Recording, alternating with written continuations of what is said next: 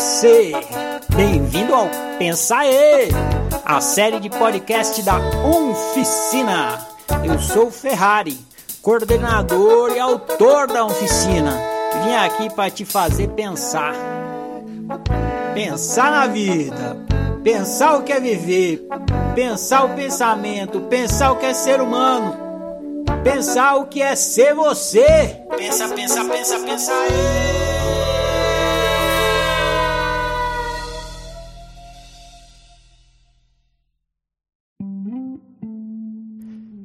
uma pegadinha infanto-juvenil que é assim.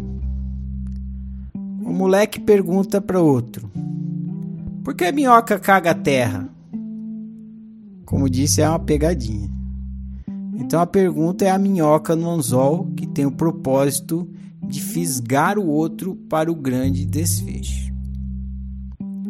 O moleque recebe a pergunta, morde a isca. A resposta é óbvia. Então o moleque nem pensa duas vezes. Ele responde de bate pronto. Minhoca caga terra porque come terra. E o outro moleque, gargalhando, vitorioso, indaga mais uma vez usando a mesma lógica. Quer dizer então que você come bosta? Essa pegadinha pode parecer infantil, boba e escatológica, mas contém uma sabedoria profunda. Eu até já pensei em escrever um livro intitulado Por que Minhoca Caga Terra? para explicar a profunda sabedoria implícita na lógica dessa pegadinha.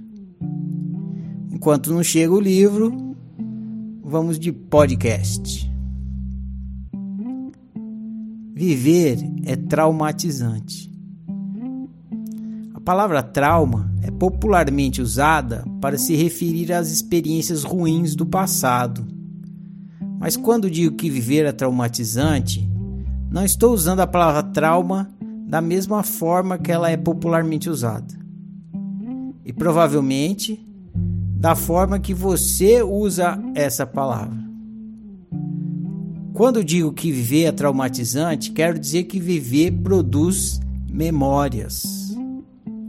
A palavra trauma significa marca, cicatriz, registro. É assim que estou usando a palavra trauma quando digo que viver é traumatizante.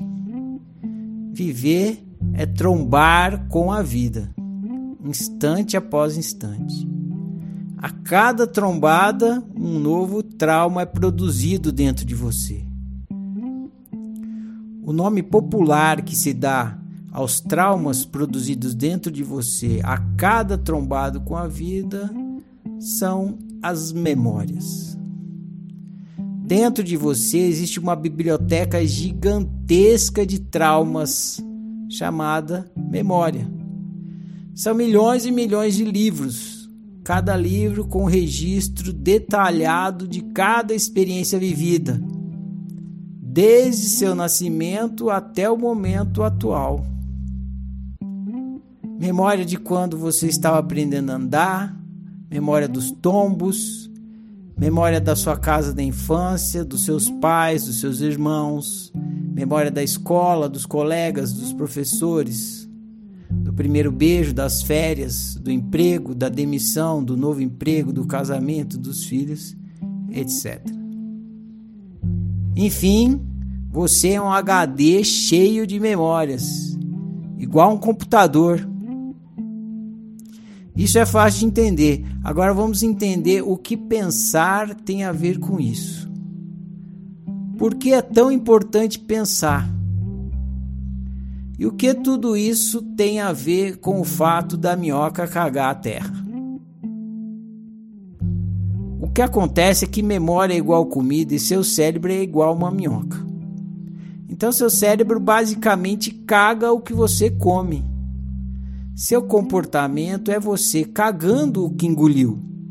É você devolvendo ao mundo o que comeu do mundo, igual a minhoca.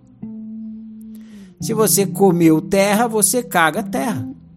Seu comportamento é terra.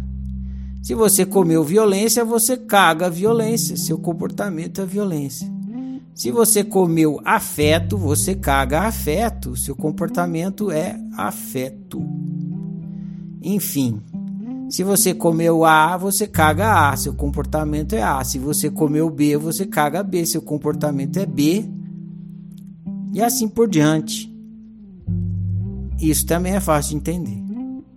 Só que essa analogia com o sistema digestivo da minhoca não é uma boa analogia para você entender qual é a importância de pensar. Seu cérebro é muito mais parecido com o sistema digestivo humano do que com o sistema digestivo de uma minhoca. O sistema digestivo de uma minhoca é muito rudimentar. Seu cérebro não tem nada de rudimentar. Seu cérebro é super, hiper sofisticado. Seu cérebro é top de linha em processamento de experiências.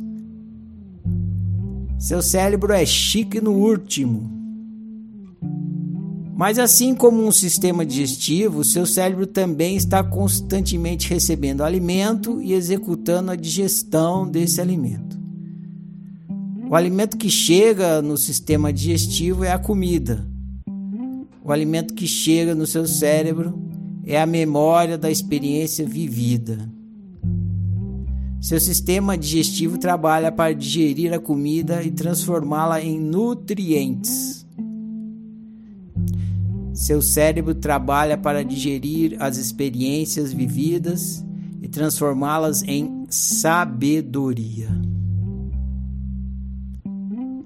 Você não é igual uma minhoca onde tudo que entra sai igual entrou.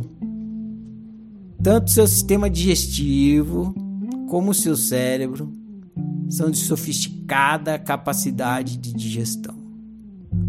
Você come tomate e caga a bosta, porque você digere os nutrientes do tomate. Analogamente, você é capaz de comer uma experiência de violência e cagar a respeito pelo mesmo motivo. Você possui um sistema mental capaz de digerir suas experiências e transformá-las em sabedoria.